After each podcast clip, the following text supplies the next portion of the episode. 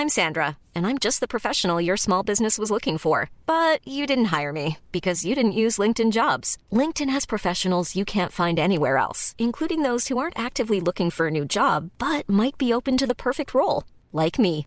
In a given month, over 70% of LinkedIn users don't visit other leading job sites. So if you're not looking on LinkedIn, you'll miss out on great candidates like Sandra. Start hiring professionals like a professional. Post your free job on linkedin.com/people today.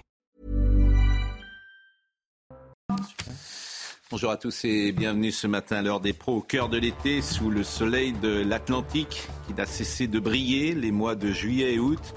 J'appris que le président de la République préparait une initiative de grande ampleur. J'imaginais une dissolution de l'Assemblée nationale, un référendum, la nomination à Matignon de quelques personnalités qui remueraient le sable sur la plage.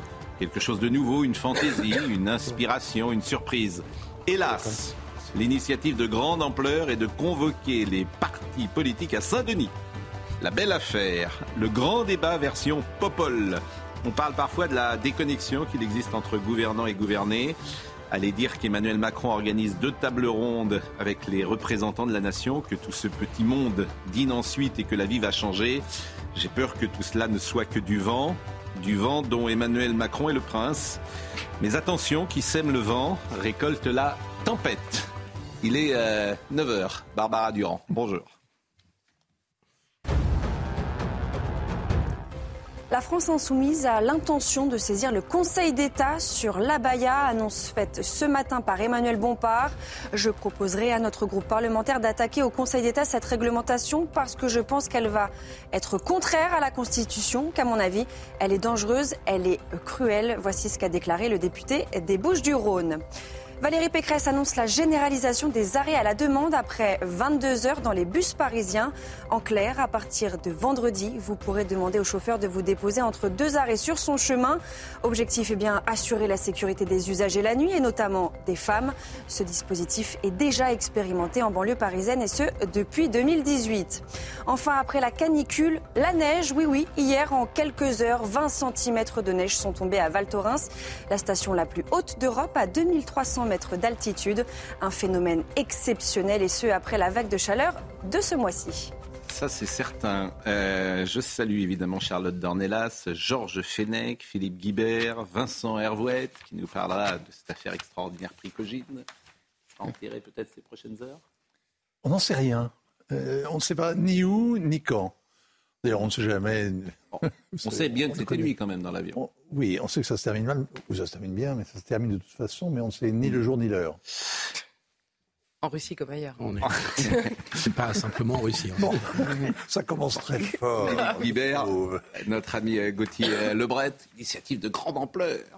Sauf qu'il y aura de moins en moins de monde visiblement au dîner. Oui. Les oui. oppositions ne veulent plus aller Non, mais- dîner.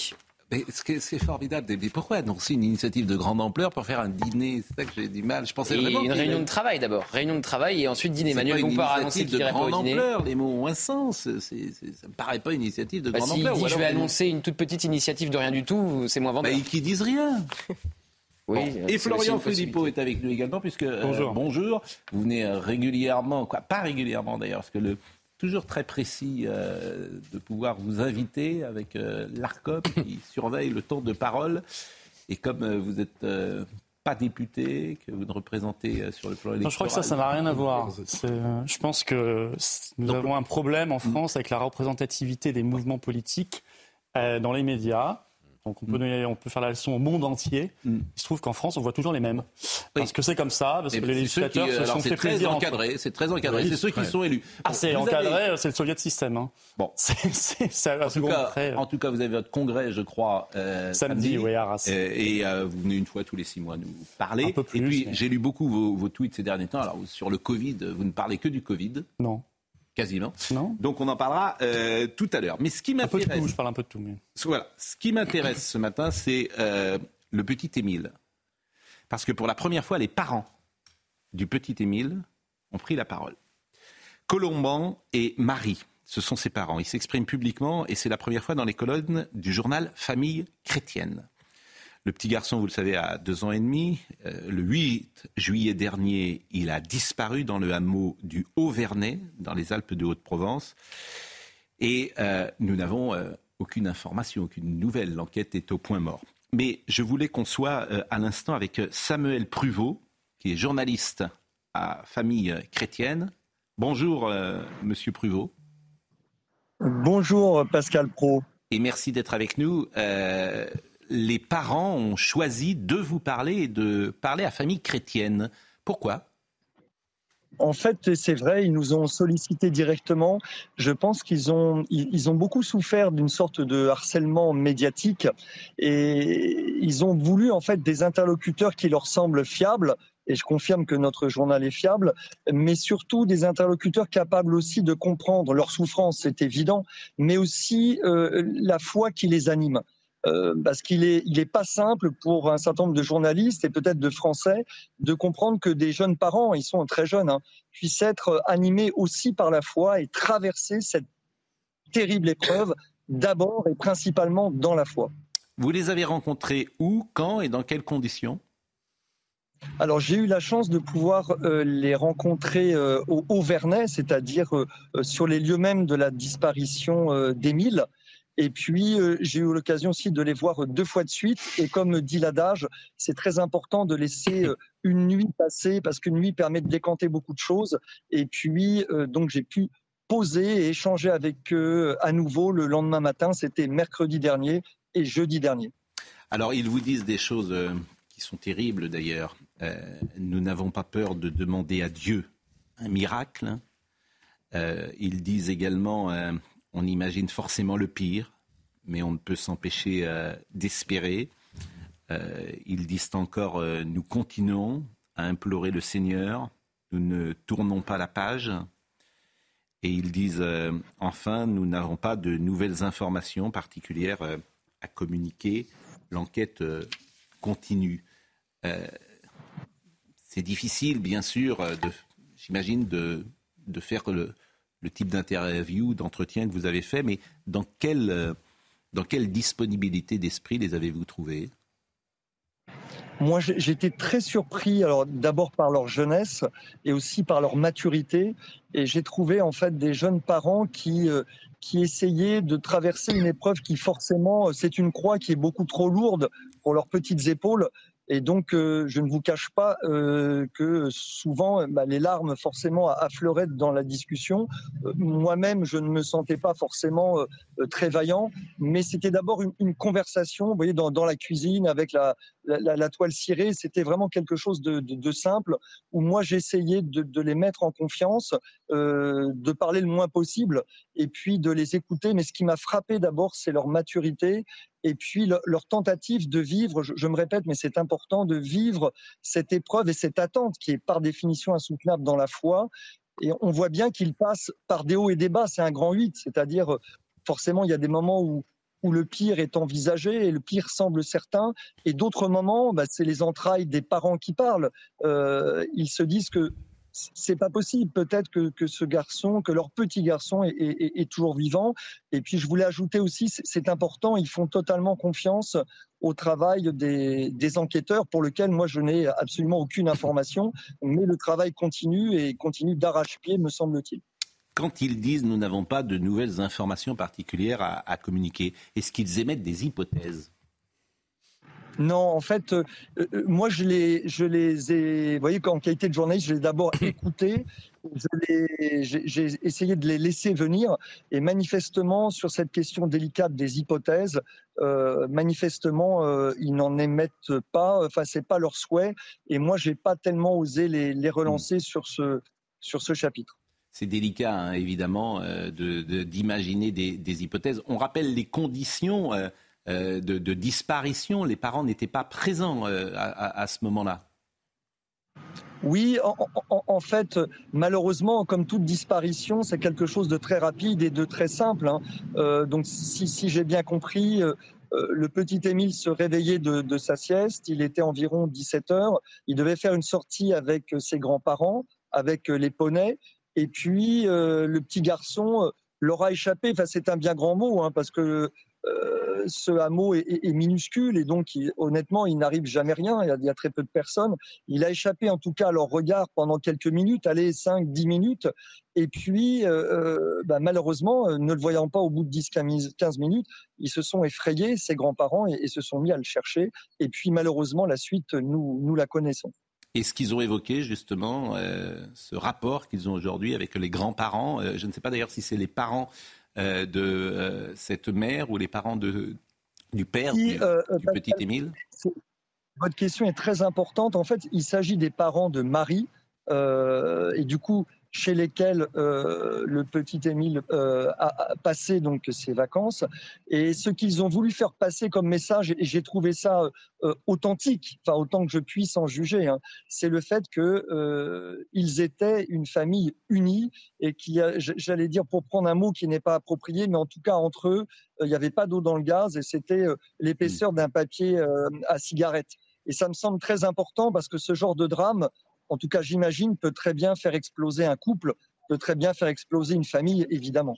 Et j'imagine la douleur des grands-parents, la culpabilité, bien sûr, euh, des grands-parents. Il y a beaucoup de grands-parents qui nous écoutent en ce moment et qui ont gardé des enfants, euh, des petits-enfants, parce que la vie est ainsi faite que euh, les couples travaillent aujourd'hui et souvent ce sont les grands-parents qui gardent les enfants et on les voit durant cet été. Je pense à eux parce que la responsabilité qui pèse sur leurs épaules, la culpabilité qui peut peser, également sur leurs épaules dans ces cas-là est, grande. Je ne sais pas si vous l'avez évoqué avec euh, Marie et Colomban. Alors, en, fait, on précise aussi dans l'interview que donc cette interview a eu tout simplement euh, eu lieu donc sur les, lieux mêmes de la disparition, dans la cuisine avec la toile cirée, et en fait, c'était aussi en présence justement des grands-parents. Euh, je pense que c'était une manière pour eux aussi de les soutenir, parce que comment dire, de parler publiquement de cette affaire, c'est en termes de, de, de, de maïotique, c'est quelque chose d'énorme. Donc je pense qu'ils avaient besoin de leur soutien. Et ce que j'ai perçu évidemment euh, chez ces grands-parents, euh, c'est d'abord beaucoup de dignité et puis une souffrance, une souffrance qu'ils essayent plus ou moins d'assumer. Forcément, en particulier les hommes, on, est souvent, enfin, les hommes sont réputés plus pudiques. Euh, mais à un moment donné, je me souviens à un moment donné de l'échange, on a parlé des, larmes qui concernent pas juste Marie ni Colomban, mais les grands-parents, et on a évoqué le fait que bah, dans la culture chrétienne, paradoxalement, les larmes étaient parfois le plus grand don de Dieu, et c'était une façon peut-être de, non pas de se dédouaner, mais de dire que de pleurer, c'était finalement peut-être l'attitude la plus digne pour eux. En tout cas, évidemment, ce ne sont pas, euh, comme on a pu l'écrire euh, dans quelques endroits, et c'est très regrettable, évidemment, ce ne sont pas des monstres ni des cœurs de pierre. Et l'information que vous donnez est évidemment importante que les grands-parents étaient présents au moment où vous avez réalisé cette euh, interview. Euh, Marine Lançon me dit qu'elle a pu, euh, elle peut nous montrer d'autres passages de l'interview que vous ont donné ses parents. Donc pour le magazine Famille chrétienne, nous continuons à faire confiance au travail des gendarmes chargés de l'enquête. Depuis le début, ils ont fait preuve d'un grand professionnalisme et de beaucoup d'empathie. si nous parlons aujourd'hui, cela ne veut pas dire que nous allons nous exprimer ultérieurement. C'est ce qu'on comprend également avec ce, ce témoignage. Et c'est vrai que c'est difficile aussi pour ces familles qui sont aujourd'hui dans un maelstrom médiatique mmh. avec des journalistes qui font leur métier. Bien sûr, euh, mais qui veulent euh, forcément euh, des témoignages et, et, qui peuvent heurter parfois une, un secret ou en tout cas une volonté de, de rester à l'écart de cette bulle médiatique. Nous voulons d'ailleurs remercier tous ceux qui ont respecté notre volonté et qui ont regardé et qui ont gardé le silence face au harcèlement médiatique. Ces affaires sont dramatiques. Elles, en miroir, on pense à l'affaire Grégory et on pense aux débordements qui ont existé à cette époque-là, qui sont moins le cas d'ailleurs aujourd'hui. les journalistes font preuve, me semble-t-il, de plus de respect que euh, euh, pouvait exister il y a euh, plus de 40 ans au moment de l'affaire euh, Grégory. je comprends ou je devine donc qu'ils ne parleront pas et qu'ils ont parlé à famille chrétienne et qu'ils resteront ensuite dans, dans ce silence. Alors, euh, c'est ce que j'ai compris, mais après tout, euh, Marie et Colomban sont libres. Le journal Famille chrétienne n'a évidemment aucune propriété euh, sur leurs paroles, mais je pense que pour eux, c'était un exercice très difficile de consentir à parler, et je pense que pour eux, c'est un exercice terrible qu'ils ne vont pas euh, vouloir reproduire euh, tous les jours. Enfin, du moins, c'est ce que j'ai compris. Je voulais faire juste une dernière précision, si vous permettez, euh, qui moi-même m'a- beaucoup m'a beaucoup appris. En fait, ce silence, c'est pas juste une peur des journalistes, c'est pas juste une volonté de, vie en autarcie, ni même de respect de leur intimité. Euh, on, a oublié un paramètre qui est très important, qu'il rappelle dans l'interview. Le silence leur a été suggéré, demandé par les enquêteurs eux-mêmes. Alors pour l'instant, ça n'a pas abouti malheureusement, euh, mais j'ai compris que ce silence a permis aux enquêteurs euh, de mener un travail bien meilleur. Voilà.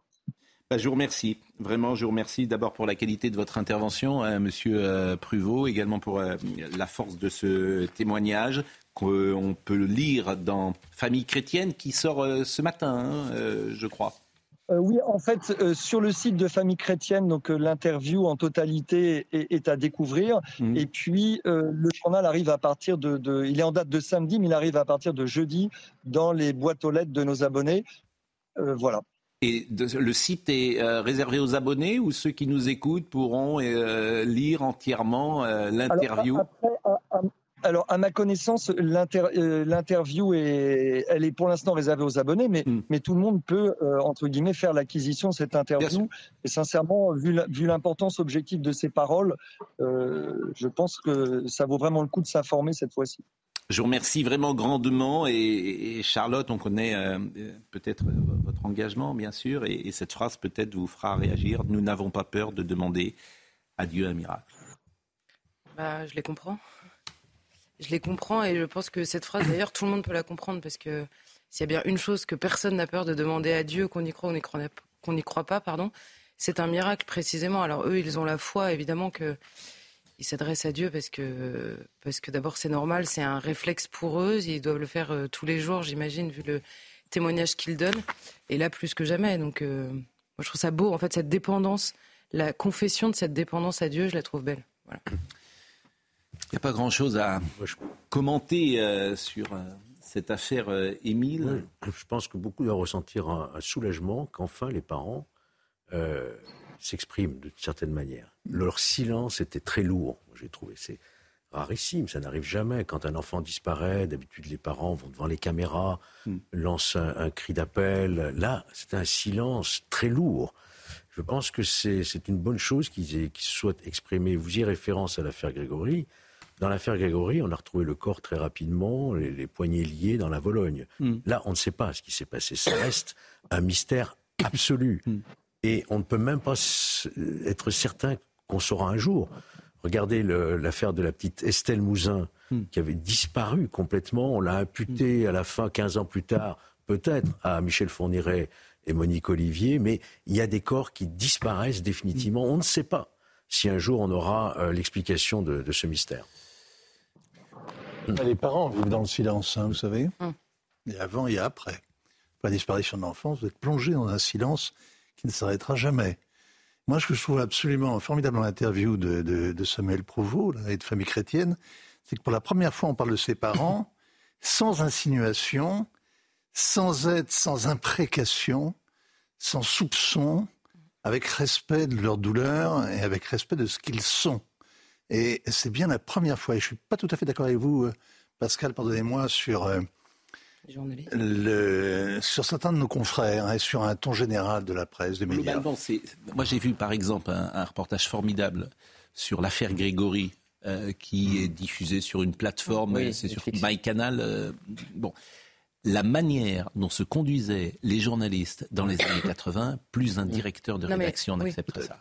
Non, mais là, C'est-à-dire que quand ils sont allés sur la tombe de Grégory, mettre euh, des euh, jouets de Noël que n'aurait pas le petit Grégory parce qu'il était mort en novembre et que cette photo date de, de décembre avec la mère euh, de euh, Grégory et que c'était à la une, je crois, à l'époque du Parisien, je peux dire qu'aujourd'hui ça passerait plus.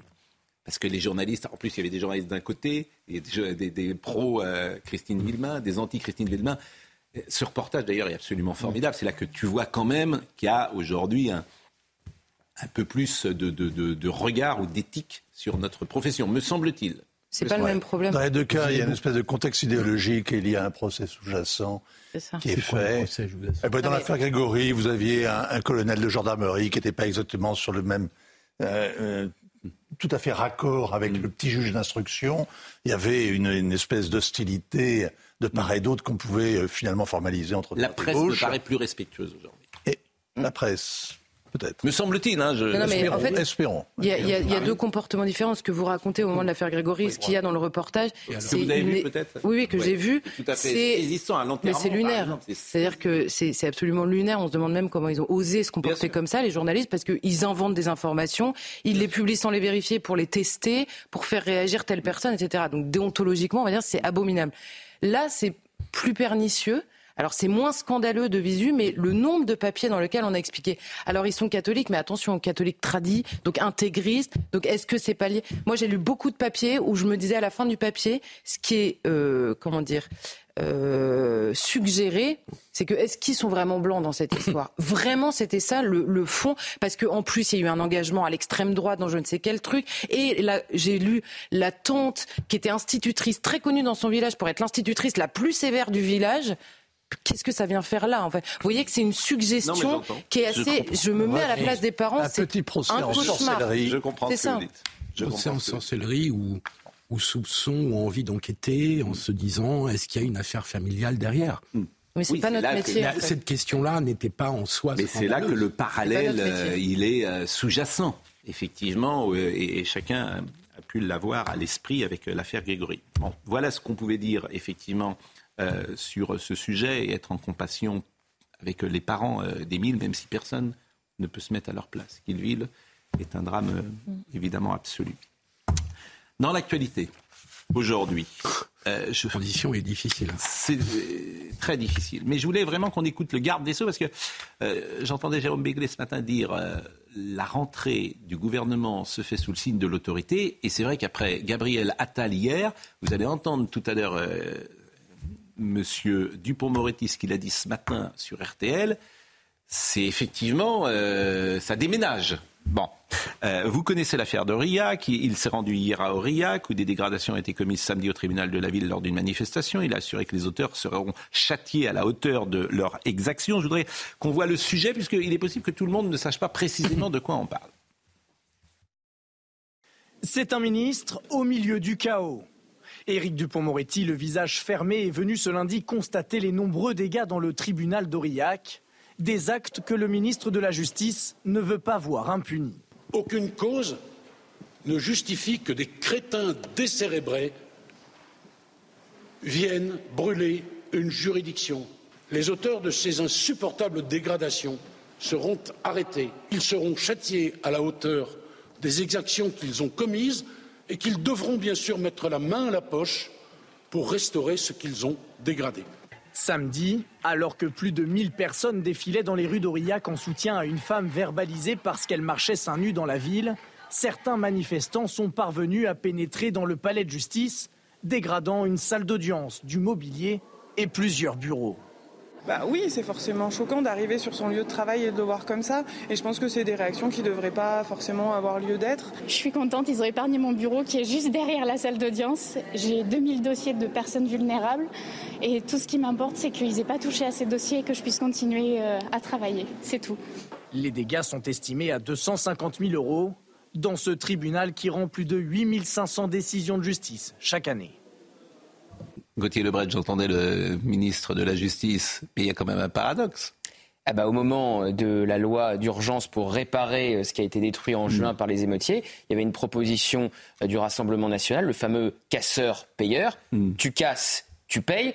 La majorité a rejeté cet amendement et a voté contre. Donc la main à la poche et... Ah bah on attend de voir. Alors il y a les assurances évidemment, mais ce qui est vrai aussi c'est que souvent ces casseurs ont peu de fonds. Donc euh, si vous attendez euh, qu'ils soient solvables Non, mais pour c'est une question de principe de le dire. C'est-à-dire que là, vous avez un ministre de la Justice qui dit le contraire de ce que sa majorité a voté, A voté, il y a deux bien mois. sûr, bien sûr. Bon, en revanche, il a été très ferme, et alors euh, vous allez l'écouter, il était euh, au micro d'RTL ce matin parce qu'il désigne l'extrême gauche, ce qui n'est pas si fréquent euh, en France. Généralement, euh, c'est une autre extrême qu'on désigne. Écoutez, euh, Monsieur Dupont-Moretti. Je le redis, à l'extrême gauche, on souffle sur les braises en disant qu'aujourd'hui tout est possible. Vous avez raison. Alors euh, affranchissez-vous de la loi commune et faites ce qui vous passe par C'est l'extrême gauche qui est responsable? Oui, bien sûr. D'ailleurs, euh, vous avez vu, moi, j'ai toujours pas vu de condamnation là euh, du côté de l'extrême gauche sur cette question-là. Vous leur demandez ce matin à la France insoumise de condamner. Je leur demande, je leur demande rien du tout, moi. Euh, madame, je pense qu'on a compris. Les choses, elles sont très claires. On a fracassé des commissariats de police. Euh, Monsieur Mélenchon n'a pas condamné. Voilà. Et à force de dire que la police tue, que les institutions ne valent rien, en fait, ce sont des gens qui veulent foutre en l'air la République. Mais la République, c'est aussi des services publics. Voilà, pour nos compatriotes. Les vacances ont dessillé certains ministres parce qu'ils ont dû se balader un peu partout. Ou les émeutes, peut-être. Non, mais ils se sont baladés et puis ils ont écouté les gens. Tout simplement, ils ont dit mais on est, on Vous est avez coupé une, de la Vous avez réalité. une euh, députée euh, LFI qui s'appelle Alma Dufour. Oui. qui, sur les réseaux sociaux, il y a quelques jours, euh, s'est euh, mobilisée avec le maire d'une commune de sa circonscription qui a eu l'école de sa, de sa commune brûlée. Hmm. La même Alma, Dufour, d'ailleurs maintenant c'est rappelé sous des notes, sous les tweets, il y a quelques semaines, en juin, au moment des émeutes, disait non, je refuse d'appeler au calme. Hmm. Quelque chose d'incohérent là-dedans. Florian Philippot, avant la pause, qui est avec nous aujourd'hui parce que vous préparez votre congrès. Congrès d'Arras euh, samedi, oui. On Dans sera une, 2000, dans 2000 une personnes. cabine téléphonique, non? 2000 personnes. Ah, 2000 Bah, écoutez, euh, non mais je vous sens. Non, je, je vous taquine, Taquin, mais c'est vrai que les patriotes ne sont pas... euh, Bah, les patriotes ont plus d'adhérents que le RN. C'est marrant. Bah, allez voir. Mais moins d'électeurs. Moins d'électeurs pour l'instant. On est beaucoup. On a 10 ans moins, 10 fois moins de Hmm. vous Hmm. hein. On a 5 ans, ils en ont 50. Donc, euh, Mais on a plus d'adhérents. Vous allez voir le rapport officiel. Hein, c'est NCCFP qui est l'administration. C'est pas moi. hein, c'est publié par l'État. Tout ça. Vous verrez adhésion, dons. Vous verrez qu'on a plus que le RN. Pourquoi? Parce qu'on a des convictions. Parce que c'est bien gentil, hein. moi je veux bien qu'on fasse la réunion de M. Macron, là le dîner, c'est ça maintenant, c'est un dîner, avec des chefs de parti, donc on aura de LFI au RN, LR, PS, ils vont tous Vous n'êtes pas festoyer. Non, non, je suis pas invité, bien, bien évidemment. Je vais vous raconter une chose. nationale. Si vous voulez des coulisses, moi j'étais invité au début comme chef de parti par les réunions de M. Véran et M. Castex, puis enfin Philippe puis Castex au début du Covid, là 2020-2021, ils faisaient des réunions régulièrement avec les chefs de parti sur la situation, tout ça. Euh, ils avaient au début des critères assez simples, c'était les chefs de parti. Puis ils ont changé les critères pour qu'on puisse pas y aller. Moi, mais y compris d'ailleurs Nicolas Dupont-Aignan, etc. On ne pouvait plus y aller. C'est-à-dire que vous n'avez pas d'élus. Bah, ce qui se trouvait, non, mais ce qui se passait surtout, c'était pas ça le problème. C'est qu'en Ah, interne, pendant ces réunions-là, C'en est un quand même. pendant ces réunions-là, moi je l'ouvrais. Moi, je disais des choses à M. Véran. Je le mettais face à ses Oui, mais responsabilités. vous Je- pas d'élus. Mais c'est pas le sujet. Bah si. D'abord, si on a des élus, Parce qu'il y a plein de gens qui ont envie de l'ouvrir. Non, non, d'abord, on a des élus, premièrement. et deuxièmement, non, non, mais vous voulez pas entendre Si ce que je veux dire. Mais si, je, Bah non, je veux bien vous voulez pas entendre. Mais je- je- pendant cette réunion-là, RN, PS, LR, LFI, etc., disaient pas un mot. Vous m'entendez? J'y étais. Pas un mot. Vous reprenez des articles, il y avait des articles de l'opinion à l'époque, etc., qui disaient Ah, il y a les, il y a les, il y a les, les- excusez-moi, les champs de service, la Philippot, Dupont-Aignan, il faudrait qu'on trouve de nouveaux critères pour s'en débarrasser. Parce que nous, on l'ouvrait en interne. Oui, Ces partis-là, ils vont vous faire des formidables conférences de presse en sortant, il y aura les caméras en disant On a dit ça à M. Macron. Ça. Ils n'auront rien dit du tout. C'est le même système qui co-gère le- la déchéance de notre pays. Voilà. Ils vont aller se prosterner à Bruxelles, ces gens-là, tous, tous. Il n'y en a même, pas un qui remet en Marine cause. Le Pen et Jordan Bardella vont se prosterner à Bruxelles L'autre jour, M. Zelensky est arrivé au Parlement européen, ils étaient tous debout en standing ovation. Madame, Mélo- Madame Mélanie, aujourd'hui, Madame c'est qui est, non, mais ma- Madame Mélanie, qui est la Marine Le Pen italienne, quand elle voit Ursula von der Leyen, c'est le baise-main, c'est Madame, la, c'est la grande duchesse. Bon, Parce qu'ils ont une je dette veux dire, en Italie. là. les questions sérieuses, c'est pas les rodomontades, juste un mot, c'est pas les rodomontades de Monsieur Attal ou Monsieur Dupont-Moretti à la rentrée. Ça, ça fait 40 ans qu'on rebat les oreilles. Oui, pas tout à fait. Oh, Oui, justement. vous, avez dit mille fois ça. Vous avez Ah, Monsieur Valls bah, à l'époque, oui, Monsieur Sarkozy. bon. Vous- ils ont tous fait leur numéro. Alors, Monsieur la. La, ré- la réalité, c'est fiche. est-ce qu'on reprend le pouvoir et le contrôle dans notre pays qui n'est plus souverain Oui, mais vous n'avez aucun décide- élu. Moi, je, mais on en aura, on en aura en juin prochain aux Eh ben, européennes, très vous inquiétez pas. Je mènerai une grande Ah, liste de rassemblements 5%. souverainistes. On va marquer une On pause. fera plus de 5% Mais même. On aura des élus parce qu'on fera une grande liste de rassemblements pour le Frexit, l'indépendance, la libération de notre pays, pendant que les mêmes guignols vous diront, comme tous les 5 ans, Je chaque retire le mot guignol. non, non, je dis moi guignol. Tous les 5 ans, ils vous disent on va réformer l'Europe de l'intérieur. Du RN à LFI, ils vous le rediront en 2024. Il y a des gens qui retomberaient dans le panneau. Florian Et moi, je vous dis ne tombons pas dans le panneau. Bon, vous êtes là, vous savez bien que vous êtes là, je ne vais pas vous couper tout le Je temps. vous en remercie, Mais- d'ailleurs. Mais, mais voilà, euh, euh, vous êtes invité un peu partout ou pas vous... Non, il y a des endroits où on n'a pas le droit d'aller. C'est-à-dire? Bah, par exemple, euh, tout ce qui est Radio France, c'est impossible. Ah, Non, c'est Ah. interdit. on n'en a pas encore parlé, France Inter. Un- Non, mais c'est vraiment interdit. Vous n'avez pas le droit. On paye. hein, je paye quand même, comme vous tous. hein. Bon. Mais on n'a pas le droit d'y aller parce que eux estiment que. Appelez Monsieur Domoran. Il a travaillé à Libération, il va bien vous Mais- mais bon, recevoir, il fait la voilà. matinale la euh, de, France Inter. euh, leur conception de la démocratie. Oui, mais là, c'est la pub. À tout de suite. On est déjà en retard. Vous voyez, c'est de la faute de Florian Philippot. Tellement de choses à dire. Ce matin. Mais oui, mais. Faut que je vienne plus souvent, comme ça je l'ai dit- je l'ai dilué davantage. Il est 9h34. Pardonnez-moi, Barbara Durand. Belle saison touristique pour la France. Ce matin, Olivia Grégoire, ministre déléguée chargée des petites et moyennes entreprises, a déclaré sur CNews que 88% des Français eh bien, sont restés cet été dans l'Hexagone. A noté également le retour des clients internationaux, plus 29% d'arrivées de long courrier. Notre, notre pays serait la destination privilégiée pour les acteurs internationaux et cet été devrait générer eh bien, 58 milliards d'euros de recettes fiscales. La France qui se trouverait également à un tournant démographique. Elle compte désormais plus de 10% d'immigrés, soit près de 7 millions de personnes. C'est ce que révèle une note de l'Institut Montaigne. Selon les projections de l'INSEE, l'immigration pourrait atteindre 70 000 personnes par an dans les prochaines années. Enfin en sport, Novak Djokovic va redevenir numéro 1 mondial à l'issue de l'US Open. Pour quelle raison? Eh bien parce que le Serbe s'est très facilement qualifié pour le deuxième tour du tournoi et ce, en expédiant le Français Alexandre Muller 6-2, 6-2, 6-3 en 1h35. Djokovic, ça doit être un de vos héros puisqu'il a refusé la vaccination, euh, Florian Philippot. Ça, à la limite, je m'en fiche un peu, mais il a fait preuve de liberté, d'audace, à un moment où on lui expliquait que sa carrière était terminée. On l'a quand même empêché dans certains grands euh, tournois, souvenez-vous, hein, internationaux. Et il a tenu bon, il a tenu à ses convictions, et finalement, c'est un grand champion. Vous êtes euh, donc le samedi 2 septembre, les Patriotes tiennent leur congrès à Arras. Euh, c'est le troisième congrès, Arras, la ville de Robespierre. Et du socialisme. Et du socialisme. Moi, ce qui m'a intéressé, euh, j'ai regardé votre compte Twitter ces derniers jours. Euh, quand je dis que vous ne parlez que du Covid, le COVARS, le nouveau conseil scientifique, vient d'annoncer la couleur priorité à la vaccination Covid à la rentrée. Ils sont prêts à tout pour écouler les doses et faire remonter les cours de bourse des labos. Plus personne n'en voudra. Résistance totale. Le nouveau conseil scientifique vient d'annoncer la couleur. Dites-vous, c'est le même euh, tweet. Attention, ils referment des écoles aux États-Unis à cause du Covid et ils mettront bien sûr le masque aux enfants. Des dingos covidistes vont être tentés de les imiter ici cet automne. Alors parents, préparez-vous et n'acceptez pas ça.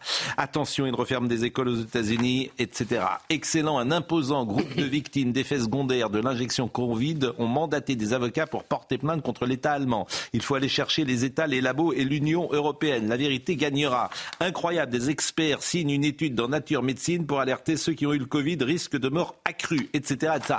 Bon, ben, c'est un cheval de bataille, manifestement. Et c'est quoi, au fond, votre conviction? Après, je fais beaucoup de tweets, donc euh, je parle Oui, aussi mais- de, mais- euh, oui, mais plein de manifestement- choses, dans la guerre d'Ukraine, l'Union Oui. européenne, le règlement DSA de censure des réseaux sociaux, dont on ne parle pas beaucoup, qui s'applique depuis le 25 août. Mais répondez sur. euh, Alors, sur le c'est quoi bah, votre conviction sur euh, la vaccination, sur le vaccin? C'est quoi votre conviction? Ah, ma conviction, c'est qu'on a maintenant un tas d'effets secondaires Mm. et qu'on va avoir un tas de procès qui commencent dans un tas de pays. En France, on a beaucoup plus de mal à en parler parce que les médias français sont beaucoup plus cadenassés là-dessus. Vous avez la première chaîne allemande d'Asserste qui a fait un grand reportage sur les sur l'implication d'Ursula von der Leyen. Vous savez, ces SMS cachés là, où elle a- avec Pfizer, avec le PDG de Pfizer, sur, pour négocier ses contrats de vaccination euh, en prime time il y a trois jours en Allemagne. En France, vous n'aurez jamais ça. Donc, euh, mais c'est un vrai sujet. Il y a des victimes derrière, il y a des morts. Il y a des gens incapacités, il y a des familles, il y a des proches, et il va falloir qu'on s'attaque réellement à ce problème-là.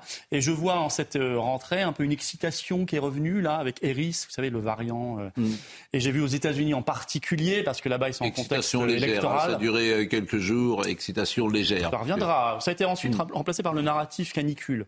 Vous voyez, il y a toujours une peur qui chasse une autre hein, dans le système actuel. Donc, il- comme la canicule, c'est un peu terminé aujourd'hui. C'est-à-dire que c'est- Il neige à 2000 mètres. c'est quoi, c'est une- C'est- euh, c'est ça des marionnettes qui- Bah, il fait chaud, aujourd'hui il fait froid. Donc, voilà. Mais on est revenu. Oui, à- certes, mais enfin, ça- on est repassé du climat à la météo. Quand il fait chaud, c'est le climat. Quand il fait froid, c'est la météo. Et euh, là, donc, on va reprendre probablement le Covid. mais parce ça, c'est pas faux. Alors, vous avez aux États-Unis des écoles qui remettent le masque obligatoire pour les gamins ou qui ferment. Moi, j'ai pas envie de ça. Oui, mais bah, bah, c'est un on sujet on très on important qu'on parlé du lâchera pas euh, parce que plein de sûr, partis politiques s'en désintéressent depuis le début y compris la fausse opposition. Mais je parle aussi, je vous ai dit, de l'Union européenne, de la guerre d'Ukraine, euh, de l'augmentation des prix de l'énergie parce qu'on ne veut pas quitter le marché européen de l'électricité. Or, il faut le quitter. Il y a plein de sujets extrêmement importants. Alors, les abayas et tout, moi je suis contre. hein. Il faut interdire les abayas. Ça aurait dû être fait depuis bien longtemps. Mais je pense que c'est un peu le hocher qu'on nous agite en cette rentrée aussi, hein, pour, euh, pour nous occuper pendant une semaine, deux semaines. Bon, en tout cas, c'est. Il y en a régulièrement comme ça des hochers. J'ai souvent taquiné euh, notre ami euh, Philippe Guibert en disant qu'il était le professeur Jean Bardard, parce que lui, vous étiez plutôt enfermiste et pour le masque, pour la vaccination. Non, mais là, je, je souscris évidemment pas à tout ce qui est dit M. Philippot, mais là où il y a une réalité, c'est que c'est vrai qu'il y a des effets secondaires qui existent et que manifestement, ces effets secondaires dans l'espace médiatique sont minorés. Alors moi j'ai deux remarques puisque euh, autour de nous, nous avons des témoignages de gens qui viennent vers nous. Et ces gens-là euh, risquaient souvent peu avec le Covid, mais c'est la vaccination qui a créé un effet secondaire que la maladie n'aurait peut-être pas euh, fait chez des jeunes gens qui ont 30 ans, 40 ans, etc. Alors, première remarque, le vaccin a été très décevant sur la transmission, tout le monde en est d'accord. Mm. il a sauvé des vies et il a empêché des gens de faire des formes graves. Mm. Tous les médecins vous le disent. C'est la première remarque. Et après tout, même s'il a été décevant, c'est quand même un résultat qui est loin d'être négligeable. Et puisque vous parlez de témoignages personnels, moi j'ai aussi des témoignages personnels de gens qui ont perdu leurs parents qui ne voulaient pas se faire vacciner. Oui, mais, non mais on parle pas. Et sur les effets secondaires. Hein, euh, je parle de, eh ceux qu'on a obligés de vacciner qui ne l'étaient pas. C'est toujours. Euh, D'accord, non mais jeune mec qui a débat là-dessus. Ah. sur les effets secondaires. A non mais sur les personnes qui n'étaient pas, sur les jeunes, sur tout ça, je comprends, euh, je comprends ce que vous dites. deuxième remarque sur les effets secondaires il y a une agence indépendante du ministère de la Santé qui s'appelle l'Agence du médicament. Elle, avait la, elle a la compétence de euh, relever les effets, de faire remonter les effets secondaires. Alors de deux choses l'une, ou bien cette agence n'a pas bien fait son travail, et à ce moment-là c'est un gros problème, et il faut la mettre en cause, et il faut euh, en discuter, ou bien elle a fait correctement son travail et on a les chiffres. Est-ce que vous pouvez, répondre, juste, vous pouvez répondre à cette question C'est factuel. factuel. oui, dans, dans, la, théorie, oui, vous avez raison. Le problème, c'est que si vous interrogez les médecins, ils vous disent mais nous, c'est des dossiers, des paperasses terribles et un risque professionnel si on attribue un problème au vaccin. Pourquoi un risque professionnel? Parce qu'il y a une pression du Conseil de l'ordre, des médias, de, du gouvernement, et, donc, et donc c'est complètement sous-représenté. Il y a quand même l'étude suisse là, de fin août de l'université de Bâle qui est sortie. Une injection sur 35 une injection sur 35 a donné un problème cardiaque en effet secondaire. Sur 35 une sur 35. Alors qu'on a obligé. vérifier ce que vous dites, bien sûr. Université de Bâle, suisse. Votre chiffre est, considérable. C'est hein. considérable. Alors qu'on a obligé tout le monde, soit directement par des professions comme les soignants, soit par le pass sanitaire. on, va, on a fait 50 000 fois ce débat, sauf si Charlotte veut dire un mot euh, là-dessus. Et comment? Je plus sois. L'an dernier en France, 53 800 de surmortalité, chiffre INSEE sorti en juin. Et c'est pareil dans tous les pays. Il n'y a aucune étude scientifique qui attribue ça. C'est ça le problème. C'est pareil dans tous les pays très vaccinés. Alors très vite, parce qu'on a beaucoup de. mais le problème, c'est que la réponse est toujours la même. C'est-à-dire qu'il n'y a pas d'études. Mais précisément, en France, on a un gros problème. Il y a des études à l'étranger. En France, personne ne les génère. Et surtout, nous n'avons pas le droit d'en parler. On a l'impression qu'il y a une, une crainte absolue. Bah, pourquoi, Parce que vous avez bien Il y a une agence du médicament. Pourquoi Arrêtez avec l'agence du médicament. Je vous parle, nous, là, autour de la table. Mais je vais vous dire pour une seule raison. C'est que c'est parce que c'est euh, la droite, euh, voire la très à droite, qui porte ces sujets. Non mais moi, la droite, la gauche, c'est fini. Euh, c'est fini tous ces clivages gauche-droite. Euh, chez, chez Mélenchon, pendant la campagne présidentielle, Bruno Gassio ouvrait toutes les meetings de Mélenchon hmm. en ayant un discours anti-vax. Hmm. Il n'y a pas que dans un seul secteur. C'est le pas anti-vax ou pas, c'est une question de liberté, c'est une question de principe. Euh, bon. Le problème, c'est que l'opposition. Vous allez aux États-Unis, l'opposition s'est saisie du sujet, fait des commissions d'enquête au Congrès américain. En France, l'opposition parlementaire, celle qui va dîner avec M. Macron là, euh, demain, qui va festoyer avec lui, elle n'a pas ouvert sa bouche. C'est tout. C'est tout. Changeons de sujet si vous le voulez bien, avec euh, là aussi, euh, vous avez peut-être euh, vu ce qui s'est passé dans une boîte de nuit et ça montre la violence de notre société. Une enquête pour assassinat et tentative d'assassinat a été ouverte dimanche après qu'une voiture a percuté plusieurs personnes, dont une mortellement dans les Vosges. L'acte est volontaire selon le procureur de la République d'Épinal. Les témoignages ont confirmé que le véhicule avait foncé délibérément. Je vous propose d'écouter le patron de la boîte de nuit, Cyril Gürtner. Le seul écho que j'ai eu, c'est qu'il y a eu une altercation verbale, pas de coup de poing, d'échanger, rien de, méchant, quoi. On pensait jamais que ça pouvait en arriver là. C'est de la science-fiction, cette histoire. Euh, comment on peut euh, avoir dans l'idée, euh, dans sa tête, de, dire je vais, aller écraser les gens, procureur qui a réagi également, le procureur de la République, et que nous allons entendre à l'instant. Les faits tels qu'ils sont qualifiés pour l'instant euh, sont qualifiés d'assassinat, c'est-à-dire euh, de euh, meurtre avec préméditation, hein, c'est la, qualification qui est retenue, et tentative d'assassinat, l'assassinat visant les faits pour lesquels la victime est malheureusement décédée, et la tentative d'assassinat pour les autres victimes qui sont blessées. Sur les trois personnes placées en garde à vue, euh, les trois euh, présentent des taux d'alcoolémie euh, importants, aux alentours pour chacun d'un gramme d'alcool par litre, par litre de, sang. Et deux d'entre eux présentent des traces de stupéfiants, mais qui seront ou pas confirmées par les expertises ultérieures. Bon, souvent, euh, je fais état de cette violence dans la société. On ne peut que la constater. Je ne sais pas si ça existait toujours de cette manière-là, en tout cas, mais il y a une forme de frustration aujourd'hui qui se met en place. Donc, quand on n'est pas d'accord, bah, ou on casse un, tribunal, ou on arrive avec sa voiture et puis on fonce euh, sur euh, des piétons et on les tue. la politique, avec cette initiative de grande ampleur. Grande ampleur. Avant de parler de l'abaya, c'est quand? C'est demain. Demain, à Saint-Denis, à pourquoi l'école de la Légion d'honneur. Pourquoi Parce que euh, Emmanuel Macron voulait délocaliser euh, cette réunion pour pas que ça se fasse euh, à l'Élysée, en terrain neutre quelque part. Et l'école de la Légion d'honneur, c'est en réponse aux émeutiers. Là, on forme, c'est des jeunes filles, l'excellence française, si vous voulez, la jeunesse exemplaire. C'est que des jeunes filles à la Légion d'honneur Dans cette école-là, oui, c'est des jeunes filles, oui.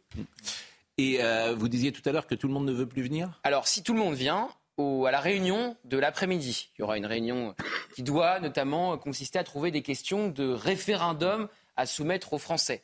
Alors je rappelle que Jordan Bardella a déjà fait une lettre euh, au président de la République hier soir pour demander un référendum sur l'immigration.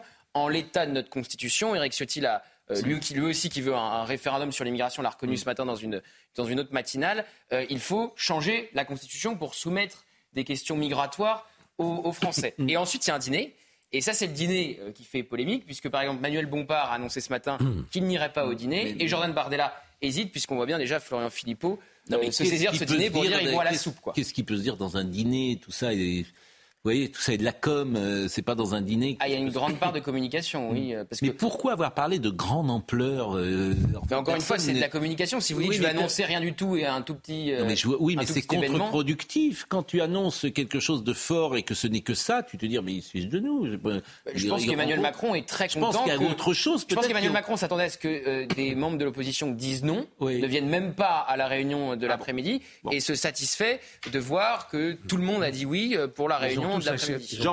Ils ont tous accepté, sauf ceux qui n'ont pas été invités. Bah, ceux qui ne sont pas au Parlement, oui. Il y a le groupe Lyotte, ils sont au Parlement, ils ont 21 députés et ils n'ont pas reçu d'invitation. D'ailleurs, ils s'en plaignent. Ils se demandent si c'est pas parce qu'ils avaient bah, déposé une motion de censure pour la réforme des retraites. Vous vous souvenez ce qu'a fait le groupe Lyotte euh, En tout cas, ils n'ont pas été conviés. Au départ, Emmanuel Macron avait imaginé que le groupe Lyotte fasse partie de la majorité hmm. et joue les pivots et les voix qui lui manquent. Ils ont joué le pivot, mais dans le sens inverse. C'est-à-dire que mm. le groupe Lyot a refusé de voter euh, euh, la réforme des retraites et mm. effectivement a déposé la motion de censure qui a failli faire tomber le gouvernement à quelques voix près.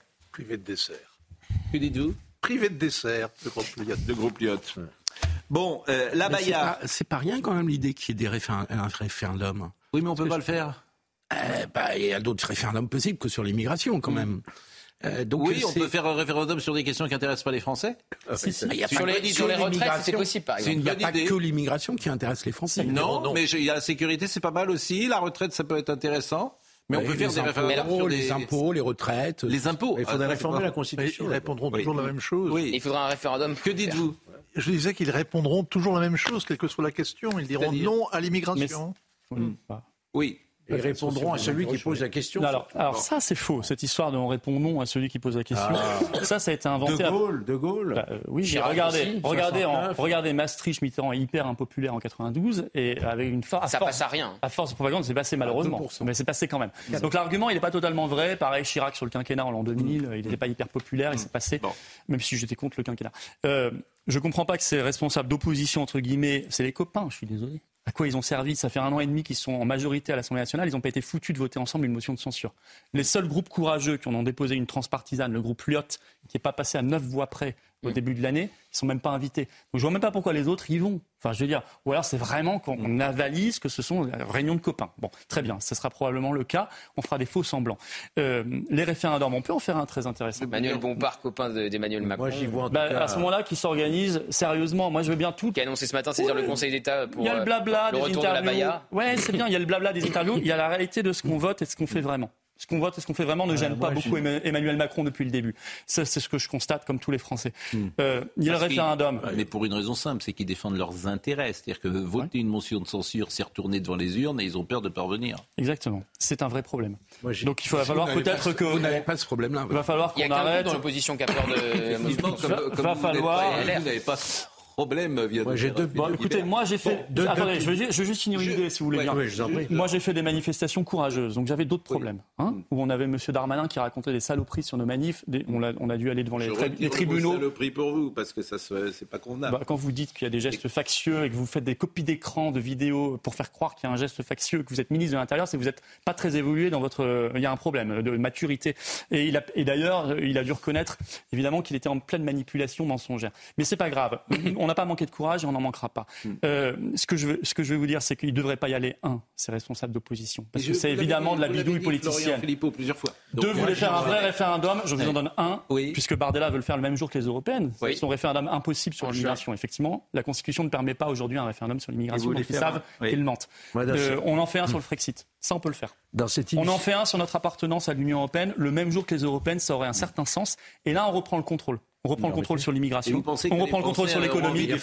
On reprend le contrôle sur les Vous libertés. pensez que les Français ont envie du Frexit? Eh ben, on verra bien après une Je campagne. pense que les Français veulent, ils veulent une Europe, Bien sûr, mais ils ne veulent pas que euh, Bruxelles décide pour eux ce qui se passe dans leur pays. Ça s'appelle le Frexit? Non, il faut Vous allez modifier comment l'Union européenne? Et pour, sur- pour obtenir ça Il faut trouver euh, des moyens. Tu vas pas te retrouver tout seul. Regardez ce qui se passe en Angleterre. C'est pas un succès quand Ah même. Le, pas. le attendez, Brexit n'est pas attendez. un succès. Le Royaume-Uni a plus de croissance Non, moi, dans cette- euro, ouais. à moins de Sur l'immigration, ça n'a rien à régler au Royaume-Uni. Ils sont en train de le Ils sont- en train prendre des mesures, on peut pas les prendre. Merci. Non, dans cette initiative d'ampleur, moi, je vois surtout un affaiblissement de la démocratie parlementaire. Ils vont se réunir à huis clos, Oui. c'est-à-dire en dehors des regards, de la démocratie, du peuple, des électeurs. Mais Sans oui. aucun collaborateur. Réunion à huis clos, n'est-ce pas Euh, Il y a, je vois, moi, je, pense que c'est surtout le constat que ils ne peuvent pas gouverner dans la mesure où ils n'ont pas de majorité. Et donc, on cherche Et tu peux me des compromis. Il y a une espèce de, hein. de Et tu peux syndrome. gouverner avec le 49-3. Non, le Ah, 49.3, ça ne pourra pas marcher Mais bien sûr que si. Mais Bah, non, bah, vous ça a aurez, à marché un moment, 17 vous fois aurez une Mais motion de censure. eh ben, ça marchera. Non, puis il y a une recherche, un peu un syndrome, je dirais, moi je qualifierais de l'unanimisme. Il faudrait que tout le monde soit d'accord sur tout, mais pas du tout. La démocratie, c'est le débat. Et le débat, c'est l'Assemblée nationale. Et là, vous avez un débat qui est un peu confisqué. Quoi. Bon, on va marquer euh, une pause. Vous devez, euh, vous devez partir Je euh non, moi pas du tout. Vous devez pas Vous partir. comme vous voulez. Vous êtes- Moi, je peux, je peux rester. Vous êtes comme J'ai vu Monsieur qu'on avait parlé de. Donald Trump, c'est intéressant. Si vous voulez que je reste. Monsieur Pre- Prescovic. Je suis Vous d'accord allez avec nous vous dire un petit bonjour, bah, vous allez nous dire un Ah, petit Après, vous, vous me dites quand vous voulez. Quand vous voulez. Non, la, la première partie, vous n'avez pas du tout parlé parce qu'on était Voilà. avec, euh, effectivement, euh, euh, vous deviez rester jusqu'à bien 10 normal. Bon. Mais euh, je voudrais parler euh, de M. Pricogine Apperet. Donc, euh, il y a beaucoup d'autres sujets. Comme vous voulez. Parce que ça, c'est, c'est, c'est vrai que c'est- ça frappe l'opinion, forcément. Ben oui, c'est affreux qui est en train de devenir, qui est plus grand mort que vivant. En train de devenir immense, Prigogine. Vous avez remarqué, hein, il y a des, dans, dans- dans toute la fédération, il y a des petits hôtels, des petits mémoriaux qui sont dressés au coin des rues. Et euh, alors que, euh, en général, les anciens combattants d'Ukraine, on les enterre à la sauvette. Il n'y a pas de monument aux morts. C'est en train de Donc, ça devient un peu un caillou dans la chose, vraiment un caillou dans la botte Mais hein, de alors, Vladimir Poutine. évidemment, moi, moi, je, je dis une parole tout à fait naïve, euh, bien sûr, mais euh, c'est étonnant quand même qu'il monte dans cet avion, euh, Prigogine, euh, partant de Moscou. Enfin, c'est- Avec tout son un état-major. Avec tout son il a été état-major. piégé, euh, il a été bah, piégé. Non, mais ça, ça m'a pas échappé qu'il a été piégé. Mais, Non, non, mais il a été piégé par Je veux dire, c'est un drôle de militaire en même temps de se faire piéger Non, comme ce qui est bizarre, c'est qu'il n'y avait pas son pilote. Le pilote qui l'avait accompagné, vous savez, Oui. dans sa tournée en Afrique, parce qu'on sait exactement ce qu'il a fait, Oui. ouais, à peu près ce qu'il a fait dans les, les trois jours qui ont précédé. Hmm. Il est allé prendre de l'or hein, euh, en RCA, à, à Bangui la Coquette. Il y a des Soudanais qui sont venus lui apporter de- des, des lingots d'or. En il a pris de l'encens au Mali. On Oui. l'a. Il a été reçu comme un chef Oui, mais- d'État. Et puis il est revenu. Et là, là, le pilote, son pilote habituel, Oui. est parti à l'autre bout de là, à 7000 km de là, en vacances. Oui, oh, tu parles? Il a eu vent de quelque chose. Le pilote s'est euh, soustrait, euh, il a disparu. Mais, ça Franchement, la m'inquiète place de pas, Prigogine, euh, bon. j'aurais été un peu inquiet. Bon, On le cherche, hein, Je suis très hein. vigilant sur l'ARCOM. Donc vous allez encore rester quelques minutes. Avec plaisir. Parce qu'autrement, euh, vous ne pourrez pas revenir jusqu'en 2028. 2038, maintenant. on va dire.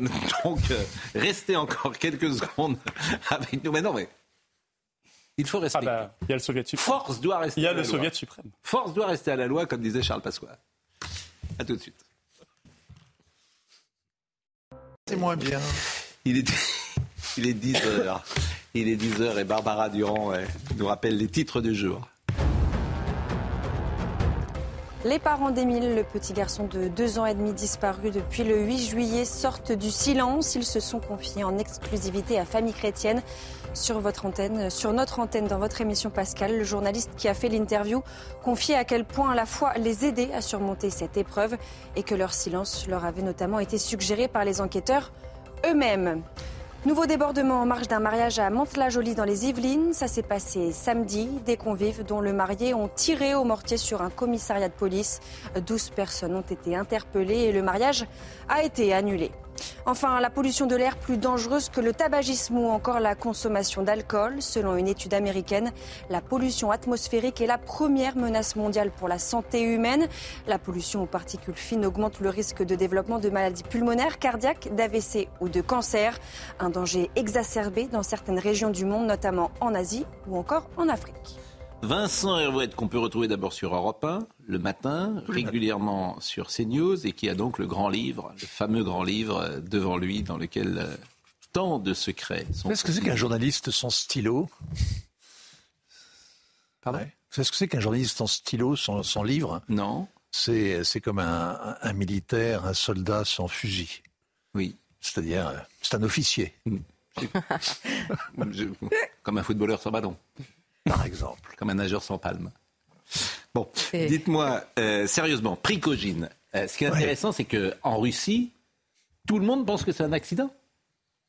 Non, mais euh, non, sûrement pas. Mais on- on- euh, vous posez la question d'une manière particulière. On peut imaginer que ce soit un accident. hein. Oui, on peut. Non, non, mais vous avez toute une littérature euh, sur le test de l'accident quand même. Oui, dans bien les sûr. revues spécialisées en aéronautique, euh, comment une aile, comment un avion peut perdre son aile, etc., etc. Bon, sur ça de côté, mais quand même, ça, bon, ça, ça peut s'imaginer. Après, attentat, missile, une bombe à bord, la bombe à bord. Parce que la trajectoire du missile, les Américains l'ont pas vue, euh, donc euh, c'est la thèse sur laquelle avait immédiatement euh, euh, embrayé nos- les, les confrères de la presse française notamment la semaine dernière. Donc c'est plutôt la bombe à bord. La bombe à bord, il faut pouvoir accéder à l'avion, d'où la recherche du pilote qui est parti opportunément se cacher à 7000 km de là. Mais il y a un autre suspect.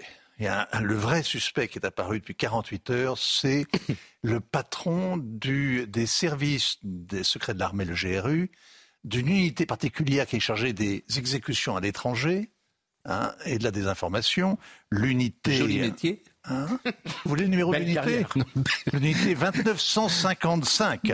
Donc, euh, le général, le colonel euh, Andrei, ou le général Andrei Averianov, qui visiblement aurait l'ambition de mettre la main sur euh, euh, toutes les activités de, de Wagner en Afrique. Tout ce qui est juteux, tout ce qui est important pour euh, l'influence du Kremlin euh, sur le continent.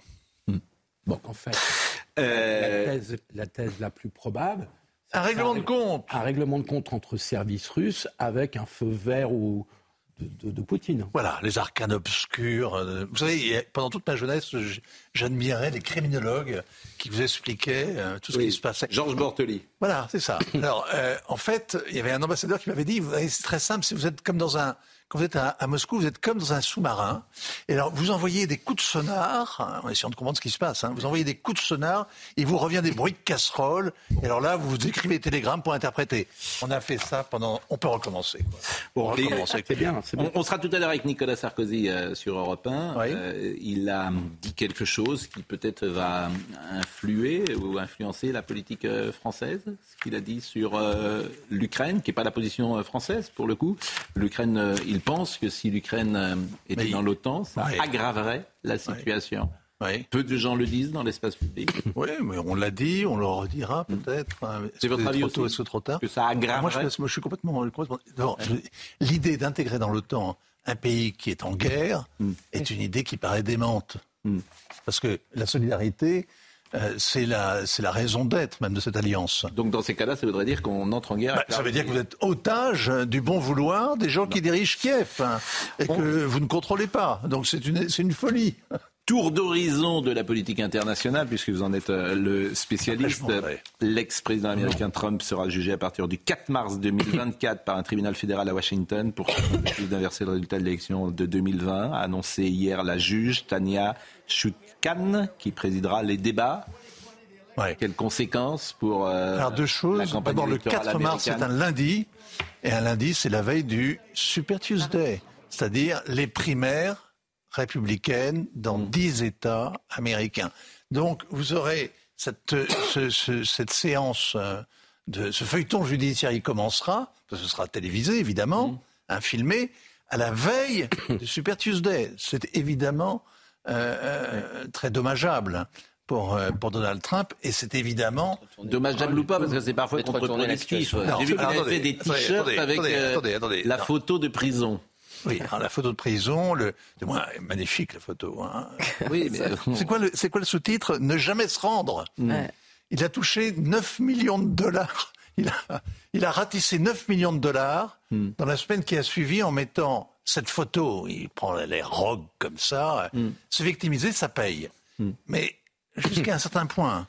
Le déballage que promet le procès là au Capitole sur la sur l'affaire euh, sur l'affaire de, de non, là, là, ça va être là ça va être un peu Florian évidemment Philippot qui va nous quitter dans une seconde. Euh, Trump, c'est votre modèle, objectivement. C'est pas mon modèle. Sur le style. Non, c'est pas mon modèle, mais je serai américain, je voterai Trump. Oui. Pourquoi? Parce que euh, je constate, parce que parce qu'il a, je remarque que pendant quatre ans de mandat, il y a eu zéro guerre avec lui. Il y en a eu avant avec Obama, il y en a depuis avec Biden. Et c'est probablement un des, un des soucis qu'il cause aujourd'hui à cet État profond américain, c'est qu'il a dit sur l'Ukraine, moi j'arrête tout.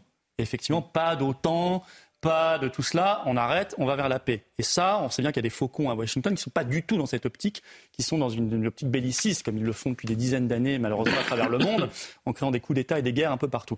Euh, sur le, ce qui lui arrive là, la veille du Super Tuesday, c'est quand même incroyable. Je veux dire, pendant ce temps-là, vous avez la famille Biden, Hunter, le fils et, et le père, Joe, qui sont pris dans des affaires de corruption. On apprend des choses, des millions de dollars reçus, etc., de sociétés ukrainiennes, chinoises, tout ce que vous voulez. Il n'y a rien. C'est-à-dire, Le, le ministère américain de la Justice ne bouge pas le petit doigt. Euh, vous avez la liste d'Epstein, je vous signale. hein. À part Mylène, euh, Max, comment elle s'appelle, Ghislaine Maxwell et M. Epstein qui s'est suicidé, ça tombe bien, Le- euh, tranquillement, comme monsieur d'ailleurs euh, en France, il y en a eu un qui s'est suicidé aussi. hein. il suicide beaucoup dans cette histoire-là. Euh, la liste des centaines de personnes sur cette liste infâme, pas un aujourd'hui n'est arrêté, n'est en prison, rien. Donc je veux dire, on voit là, si vous voulez, la différence de traitement entre ceux qui gênent vraiment l'oligarchie et ceux qui sont euh, On fait de des ça. amalgames qui euh, sont étranges, mais entre l'affaire Epstein et puis euh, l'affaire Biden, il n'y a pas de Je constate des rapport. choses L'affaire Epstein, c'est- constatables ça, et- ça et concerne manifestement un réseau pédophile. Euh, Oui, mais avec des grandes semondes, c'est vrai. avec, euh, Avec des grandes semondes. Oui, avec des, Des princes, des chefs d'entreprise, des politiques. etc. Ancien président. Des anciens présidents. Mais là, on n'en parle pas. D'ailleurs, en France, on en a parlé combien? Trois minutes? Non, Bon. non, on en a, Donc, on en a Peut-être chez vous, mais honnêtement, globalement, on en parle très, qui, très peu. euh, qui Et- s'était, mais euh, je veux dire, vous voyez, vous avez ça, et, et à côté de cela, la politique de Trump, c'est quand même plus condamnée. raisonnable que la politique belliciste. Maxwell a été condamné. Ghislaine Maxwell. Dis, c'est la seule qui est pour Bon, l'instant. En tout cas, bah, je la tête de pont. En tout cas, je vous remercie d'être passé Merci par vous, euh, notre euh, plateau euh, ce matin. Et nous allons euh, poursuivre euh, cette actualité. On a refermé euh, le chapitre étranger. Oui, il est sur avez, le euh, monde. oui. Maintenant, on peut se moquer, on peut se. On peut quoi? On peut passer à autre chose. Voilà. On peut passer. Le Niger. Tourner la page. Niger. J'allais dire, se, Bon. ficher, se, Euh, ficher, se ficher du monde, J'ai pas. compris ce que vous dites. Non, moi non plus. Vous parlez tout bas. Moi non je- plus, je- moi non plus. Je n'entends Non, non, vraiment, le deuxième jour de la rentrée, c'est d'épouvante. Pourquoi ça? Mais parce que le premier jour, on est plein d'alors, le deuxième, il y a une de retour. et voilà. repartir au- Exactement. Voilà. Vous étiez euh, Voilà. cet- Non, cet, non, cet oui. été. J'ai- J'ai croisé un cycliste au Pouliga. Et je vous ai vu avec vos petits enfants que vous, Ouais. Avec lesquels vous vous promeniez. L'art d'être grand-père. Le manège. Vous connaissez le qui monte et qui descend, non? Mais Il y d'ailleurs, a un grand 8, un manège formidable au poulet. c'est- ils vous appellent comment vos petits-enfants? Papy, euh, Vous avez déjà tenté. euh, Vincent, bon, bon papa vous- Vous allez me harceler longtemps. Bon, euh, la Baïa. Est-ce que la Baïa va passer le test du Conseil d'État? Parce que ça dépend du. Conseil d'État. Bah, ça va Euh, être le Merci Conseil- Florian Philippot. Merci. Merci à vous. Non, merci. À bientôt. Merci beaucoup. Vous pouvez. Bah oui, on me dit non, on me dit exactement l'inverse là-bas. C'est- moi, non, non, mais c'est moi, c'est moi le chef. Ah, bah, oui, mais je vais passer devant une caméra. Mais non, non, non, mais non, vous pouvez passer devant la caméra. C'est pas gênant. Non, absolument pas. Il y a, merci en tout cas euh, de votre présence sur ce plateau ce matin. Bon, on va voir euh, les initiatives avec euh, ce sujet de Soumaya euh, Lalou, les initiatives. Alors, il, a, il fait de la politique pour le coup. On l'a dit hier, euh, Monsieur Attal, il fait de la politique. Alors, ce qui est drôle, c'est qu'il fait la politique contraire de ses deux prédécesseurs. Moins par moins égale plus. Il fait l'exact contraire et de Blanquer et de Papendiaï. On rappelle que c'était par contre le même président de la République. Vous êtes, vous êtes taquin. Non, Non, mais c'est vrai, Je dire, vous crois que c'était le même président de la République. Petit scarabée, vous êtes taquin pour un jeune journaliste. C'est- de Bah, l'éditorialisation. C'est c'est l'esprit hors des pros. Ah bah non, c'est factuel. Non, dire que c'est le même président de la République, non, c'est factuel, c'est pas éditorialisé. Ah oui. Il y a une erreur quelque part alors. Le rappeler est un peu insolent, mais c'est Vous êtes factuel. insolent. Exactement. Attention, il va m'arriver malheur. alors. Impertinent. Et la nouvelle, c'est quand même que Ah, le bien. Conseil d'État va être saisi par la France Insoumise sur la Baïa. C'est d'abord le tribunal administratif ou c'est le conseil Non, non, d'État c'est Manuel Bompard a annoncé ce Ouais. matin qu'il allait saisir le euh, Conseil d'État. Référé, c'est ça. Alors, On va, on va voir, euh, attendez deux secondes, ça, ça vient de. oui, mais tomber. justement, alors le Conseil d'État, que va-t-il dire Ah bah, Parce qu'on le, je, je suis Le rapporteur dit pas- parfois différemment euh, de la décision On finale. s'en souvient Donc, pour euh, le Burkini à Grenoble.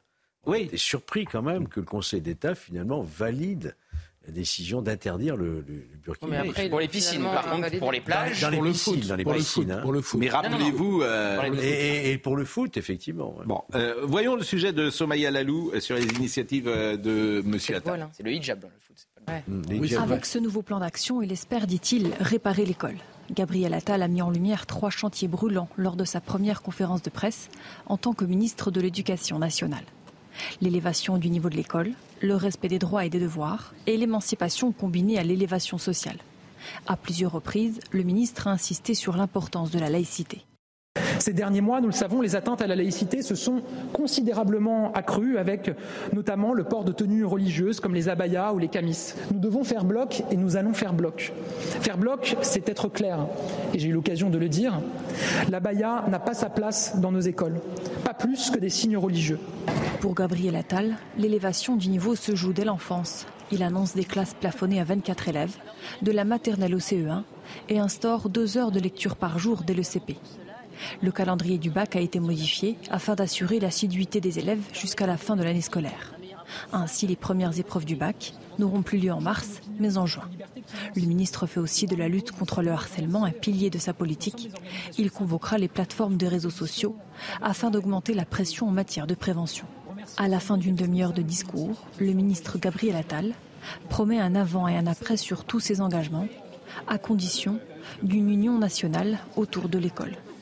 Les atteintes à la laïcité ont compté de 120% euh, l'année euh, scolaire, euh, entre l'année scolaire 2021-22 et 2022-23. 4710 signalements ont ainsi été effectués lors de l'année scolaire 2022-2023 contre 2167 l'année précédente. Bon, il y a eu beaucoup de réactions. Moi, j'observe que la gauche se fracture. Entre euh, la gauche, le Parti communiste, Fabien Roussel, et même... euh, Le depuis hein. et Jérôme même Gage. euh, Sophie Binet, ce matin, de la CGT, euh, sur France Inter, a dit qu'elle était euh, plutôt pour euh, l'interdiction Ah oui. euh, de, de la Baïa. Mais en même temps, vous avez euh, la France Insoumise qui est sur une autre position. Et les écolos, euh, Sandrine Rousseau, au nom du féminisme. Ouais. Au nom du féminisme. Ouais, et contre l'interdiction. Écoutons euh, Olivier Grégoire. Il y a ceux qui saisissent le Conseil d'État, il y a ceux euh, qui mettent en œuvre des mesures de bon sens pour maintenir, protéger notre laïcité. Je rappelle que 7 à 8 Français sur 10 sont absolument d'accord avec la mesure Ce sont des d'interdiction ennemis de la laïcité, euh, la France insoumise? Ce ne sont pas les meilleurs alliés ni les meilleurs amis. Euh, pendant qu'on se bat avec les industriels, avec Bruno Le Maire, avec les distributeurs, certains euh, font des saisines pour faire des plateaux. C'est très bien. Moi, je crois que Gabriel Attal a eu raison. Je pense que c'est une mesure qui était attendue. Je pense qu'il a été clair et qu'en politique, la clarté, c'est important. Georges Fenech, euh, l'avis de l'expert juriste. Et là, je demande votre avis. Je demande de vous mouiller ski. Je, suis, vous, je suis déjà planté avec vous. Hein. Oui, mais, mais ouais. Est-ce que le Conseil d'État a pris une décision qui m'avait effectivement surpris Je pense aux hijabeuses, par exemple. Bah, il avait dit le contraire. C'est-à-dire que la, la pression de l'opinion publique a été telle que le Conseil d'État pouvait pas passer, euh, ça pouvait pas passer euh, euh, crème. C'est ça. Si Mais vous là, permettez cette, cette expression triviale. Je ne me mouillerai pas. Autrement Ah oui, dit, mais- je, je ne suis pas certain que le Conseil d'État ne donne pas, quelque part, raison à ce Est-ce que c'est une tenue religieuse ou pas Ben, écoutez, le CFCM, donc Bah, c'est voilà. quand même le CFCM qui Conseil représente français le musulman, a dit c'est pas une tenue euh, religieuse. Mais enfin, chacun voit bien quand même d'où ça vient. Et cette provocation de se, se singulariser comme musulmane euh, à l'école. Donc euh, le Conseil d'État a une marge d'appréciation. Sur la tenue religieuse, là, toute la contradiction de la France insoumise qui dit que c'est une décision islamophobe et en même temps que ce n'est pas une tenue religieuse. Ça peut pas être les deux. C'est-à-dire que si c'est une décision islamophobe, c'est forcément une, euh, une tenue sûr. religieuse. Bien sûr. Donc là, il y a une énorme contradiction de la part de la France insoumise. Ouais, tout à fait. Bah, ou alors, il y a une partie culturelle à l'islam. Ce, que, ce qui peut être euh, de côté, en l'occurrence, il y a la partie de la foi, il y a une partie culturelle, il y a une partie d'adhésion, euh, même législative, à l'islam, et c'est ça que la France peut exiger euh, de, de- de refuser, on va dire. Donc c'est- ça peut ne pas être contradictoire, mais il faut se déplacer de terrain, et il ne faut pas être sur celui de la laïcité. En l'occurrence, il faut être sur celui de la, la primauté de la culture française en France. Mais ça, comme personne ne veut assumer ça, parce que le modèle multiculturel est beaucoup plus facile à défendre, eh ben on vient sur le terrain de la laïcité et tout le monde s'écharpe à Mais savoir est-ce que c'est religieux ou pas. On même- difficulté, en admettant euh, même- en admettant même que le Conseil d'État rejette et confirme l'interdiction, est-ce que vous croyez que ces femmes, ces filles vont rester euh, sans réagir? Ben, Pas qu'il y aura peut-être une autre manière de se singulariser avec un autre, Un autre vêtement. un autre Bah, signe l'uniforme. distinctif. Je crois qu'on est loin d'avoir gagné une bataille par le seul fait d'avoir dit interdit, interdiction d'abaya. Mais juste pour ouais, répondre à, à Charlotte sur la culture française, la laïcité, c'est précisément la culture française. Non, non, la laïcité, c'est pas, une- c'est pas un contenu. Si, C'est une un spécificité française, Alors, la laïcité à la non, française. la manière de se C'est une vêtir, exception française. On ne se Il vêtit y a pas aucun laïquement. pays on d'Europe se où on interdit l'occidental, mais pas laïquement. Non, il n'y a aucun Ah, pays voilà. d'Europe où dans l'école publique tu interdis. euh, Non, mais j'ai cité hier Donc, Renan, ce qui est une nation, c'est l'appartenance à des mœurs, à une histoire qu'on a envie de prolonger. Manière de et le camis n'appartiennent pas à l'histoire Ouais, de France. Moi, je vais même pas sur le terrain religieux. Ben voilà. Je vais sur le terrain culturel. Je m'aperçois que sur le sol de France aujourd'hui, vous avez des gens qui ne partagent pas la même histoire. Alors on peut dire au nom de la tolérance, pourquoi pas, c'est très bien, c'est la société multiculturelle et le monde change. Et on peut aussi dire, attention, les sociétés multiculturelles, ça se termine mal et euh, ça peut s'affronter. Voilà. Par ailleurs, Mais, mais la difficulté, c'est qu'il faut une base juridique quand même pour, euh, Mais nous pour prendre des décisions Mais non, mais là-dessus. Or, la c'est- culture c'est française. c'est la loi de Mais- 2004. hein. Si, si je Oui, peux- c'est- c'est la loi avez 2004. parfaitement raison. Et c'est Bah, pour euh, ça oui non. que la culture française, ce n'est pas une base juridique. Ah bah, en plus, c'est extrêmement Mais- discutable parce qu'il y a des gens Ah non, qui c'est vont pas vous dire. discutable la culture française. Non, mais d'accord, mais il y a des gens qui vont vous selon dire- Ernest Renan, ça ne l'était pas en tout Non, mais cas. vous avez Devant le partout compte dans de le monde. Conseil Bon, il y a des c'est gens pas qui vont vous dire que la mini-jupe, euh, c'est pas venu en France, c'est venu des pays anglo-saxons dans les années 60. oui, mais il y, a deux choses. C'est très compliqué la Philippe. culture française en matière Non. de vêtements. Non, la, la- la question, c'est de savoir. C'est exactement comme quand Écoutez, sur le sortez Burkini. dans la rue et Non, mais- voyez les photos des années 60 et vous verrez Philippe. que euh, les- les- les- Non, mais c'est l'histoire de la soumission de la femme. Très compliqué. l'inégalité. Mais c'est même pas ça. Le vrai, sujet, c'est le la vrai sujet, c'est un sujet C'est ça. d'égalité homme-femme. Vous, non, euh, aussi. vous venez mais pas d'user. que, aussi. Vous venez d'user d'un sophisme qui est utilisé systématiquement. Non mais vraiment systématiquement. C'est-à-dire sur le burkini, on nous dit, bah nos grands-mères, elles avaient bien des costumes de bain. non, ça, c'est- sur le voile, on disait, bah nos, nos, je sais pas, les catholiques mettent bien des serre-têtes. Et euh, là, on va nous expliquer, oui, bah d'accord, mais il y a bien des mini-jupes qui viennent du modèle anglo-saxon. L'énorme différence entre le costume de bain qui est devenu le bikini ou le maillot une pièce ou je sais pas selon la mode, c'est que vous avez un peuple français et que l'évolution des mœurs, il se fait de manière homogène dans le peuple français. Bon, Là, non, la Il y baya, a toujours eu des, des minorités en avant. oui, enfin d'accord, mais en avance qui suivent, vous voyez bien, c'est, je veux dire, de manière générale, c'est toute une population qui évolue par rapport à ça. Après, vous avez des différences d'éducation. Vous dites, tu mets pas tel décolleté parce que c'est maman qui a dit qu'on met pas tel décolleté, d'accord. Mais globalement, c'est assez homogène le costume de bain, par exemple, pour reprendre cet exemple-là. L'abaya, c'est un- une manière de se vêtir culturellement étrangère qui n'est portée que par une petite minorité qui se détache de la population française. Donc c'est absolument incomparable. L'évolution des mœurs on est bien ou hein, l'importation de mœurs étrangères contre les mœurs communes. Euh, Charlotte. Et c'est est là où réside le sophisme. Pardonnez-moi, c'est absolument On est incomparable. d'accord, mais il faut une base juridique pour prendre une décision. Non, alors sinon, justement, sur cette question de la base juridique, vous voyez, on réfléchit Et- à l'envers. la base juridique, Et ça, la ça finira par nous tuer. Ça finira par nous tuer parce que de tout temps, on s'est dit, les mœurs sont beaucoup plus solides dans un pays que les lois. Et nous, on réfléchit à l'envers. On se dit, est-ce qu'on a une loi qui pourrait protéger nos mœurs? Bon, bah, en fait, on va finir par en mourir, hein, c'est sûr et certain. Mais parce qu'en faut- face, vous avez des gens qui se, qui se s'embarrassent pas avec des lois. hein. Et il y a un très bon texte ce matin dans Le Figaro que vous avez peut-être euh, lu. C'est une sorte de surenchère euh, qui est proposée par euh, l'Abaya. Et euh, Ah, de Florence Bergeau-Blaclair. Ah, Mais alors ça, c'est la deuxième partie très intéressante. Vous l'avez lu déjà? Oui, mais ce qui, est, ce qui est très intéressant justement, c'est la deuxième partie. C'est-à-dire que nous, la discussion qu'on a, c'est à la fois la base juridique, la question des mœurs, etc. Elle, elle dit, il faut pas oublier une chose. Hmm. C'est pas des individus qui arrivent à l'école avec l'abaya parce que c'est leur manière de se vêtir.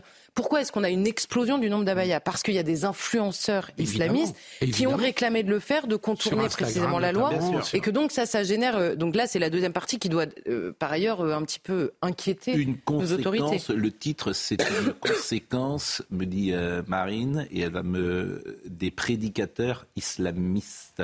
Euh, c'est ça Souvenez-vous, on avait commenté les fameux influenceurs Bien qui sûr. disaient mais habillez-vous comme ça à j'invite tout le l'école. monde à, à lire cette euh, tribune euh, ce matin. Et l'inversion des valeurs à gauche, enfin à la France insoumise, Bien sûr, une sûr, partie des écolos. Mais ça, on l'a dit tellement de fois. Euh, L'Institut Montaigne estime que dans les prochaines années, l'apport migratoire va constituer l'essentiel de la croissance de la population française. C'est une note qui a été publiée hier, en cause le déclin des naissances et l'augmentation de la mortalité. Donc j'imagine comment euh, cette information sera interprétée euh, par ceux qui emploient une expression que je n'emploierai pas ici. 7 Ah bah, millions en même temps, euh, vous voulez l'interpréter comment? Et, je, bah, vous- Oui. et- et vous? Ah bah non mais non mais vous dites, j'imagine comment ça va être in- interprété par les gens qui parlent de grand remplacement. Mais alors, donnez-moi une interprétation autre que celle d'un remplacement de population factuellement. 7 millions d'immigrés vivent Un en mélange France. de population peut-être. Euh, Bah non, là c'est pas ce qui est dit. Euh, euh, Là, c'est là, c'est l'Institut Montaigne hein, qui estime que dans les prochaines années, l'apport migratoire va constituer l'essentiel de la croissance de la population euh, française. C'est déjà le cas. hein.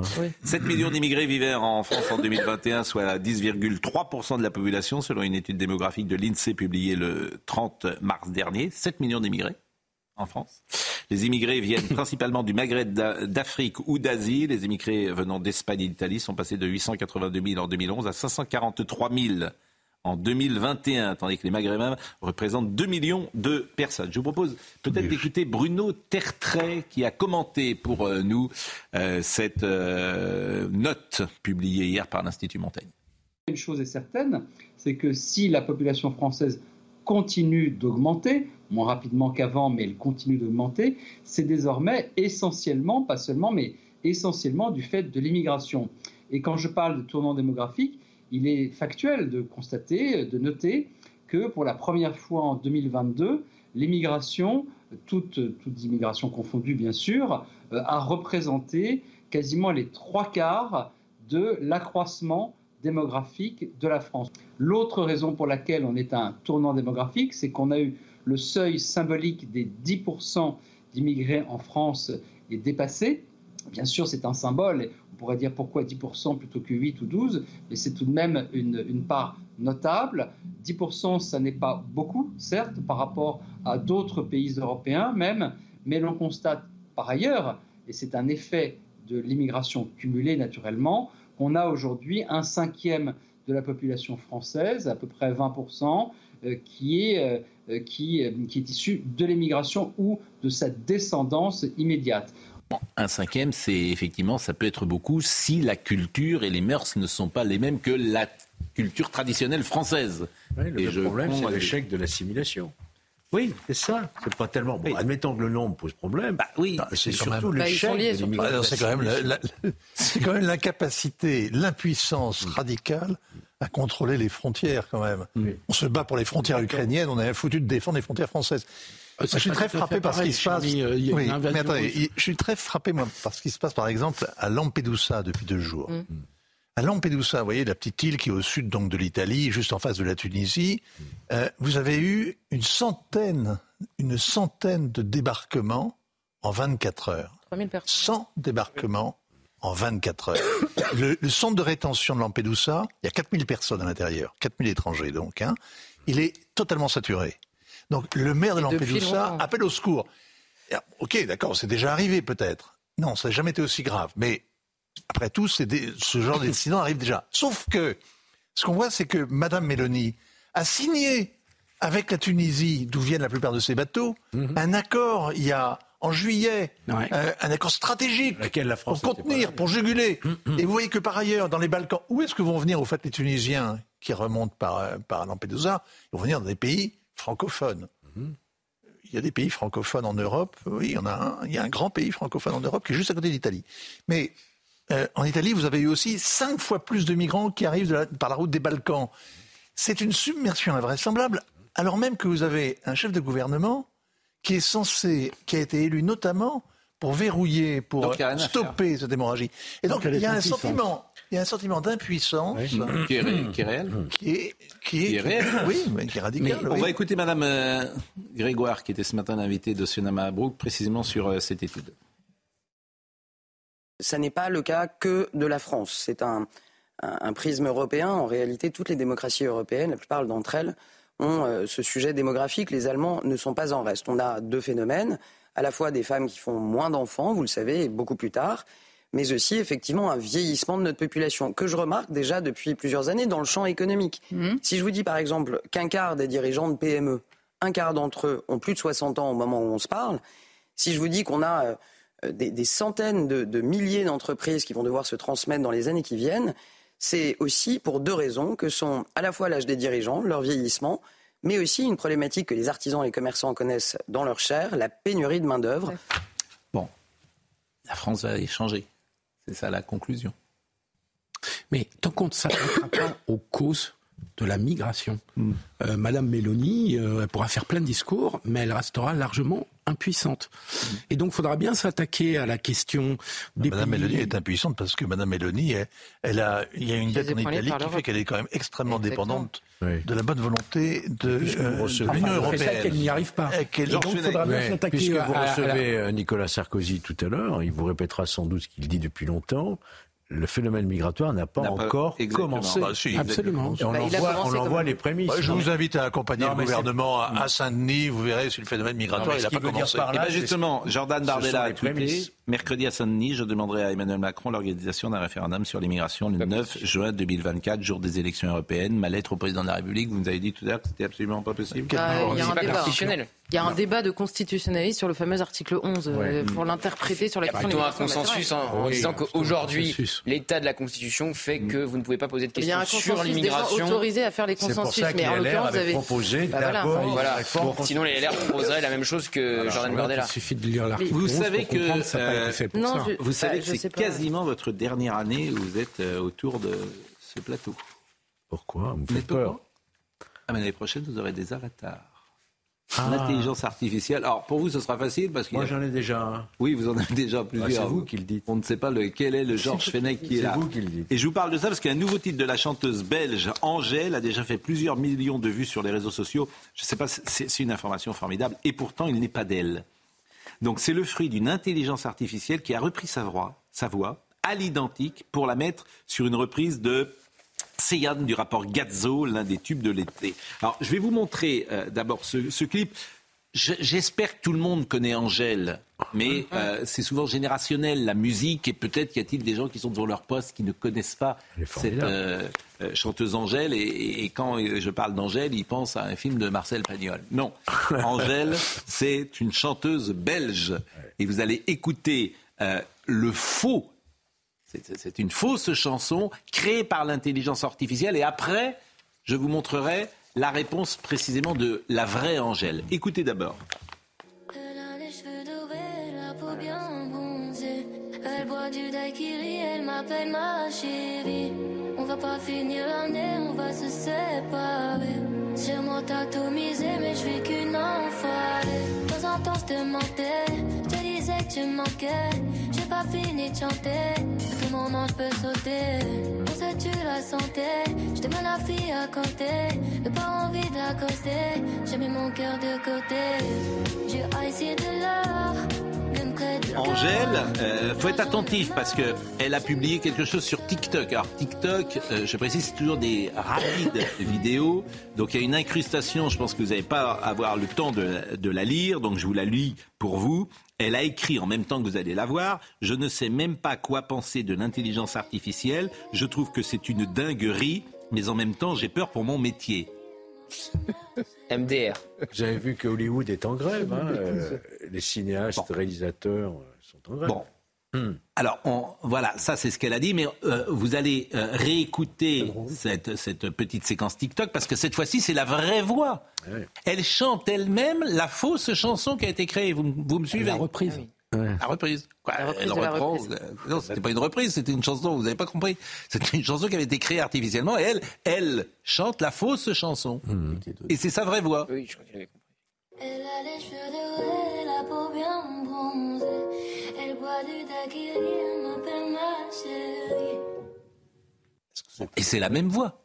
Et la fausse chanson est devenue une vraie chanson. quoi. C'est le commissaire juif dans Fantomas. C'est du cuir.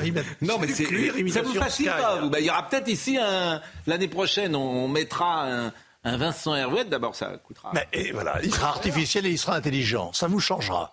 Mais non, mais euh, non, au contraire, il sera vous. mettra un Pascal Pro Il, il- il sera Je ne vous, on sais mettra pas. toutes les informations. Je trouve qu'on vient d'avoir une. pourrez- Je trouve que c'est formidable ce, qu'on vient- ce que vient- ce que vous venez de montrer là. Je ne sais pas quoi penser de l'intelligence artificielle.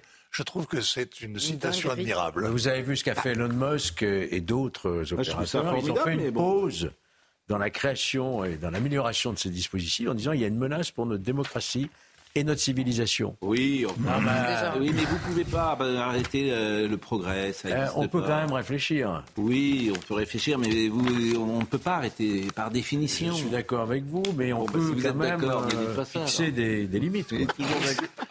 J'aime bien les gens qui disent je suis d'accord, mais. Ça y est, il revient, ça il revient en forme. C'était mon Euh, non, mais- Il revient en forme. Vous avez passé un bel été? Magnifique. Vous avez bonne mine. Chaleur. Bah oui, ça se voit. ouais. Ah, vous étiez dans l'ouest Une mine. J'étais pas dans l'ouest, non. Il a fait un temps sublime dans l'ouest. Les L'eau bel été. Très chaud. À la boule, l'eau à Très 30 très degrés chaud. ou pas Très très très très beau, très chaud. Vu la mine de Georges, il ne pouvait pas être dans l'Ouest quand même. Non. J'étais dans la vraie mer, moi. Ah bah oui, Vous avez pas Méditerranée, envie la cune, pour moi. Là où il y a du vrai soleil. quoi. La Méditerranée. N'écoutez pas Barbara Durand ce qu'ils disent, mais rappelez-nous les titres. La France insoumise a l'intention de saisir le Conseil d'État sur l'abaya, annonce faite ce matin par Emmanuel Bompard.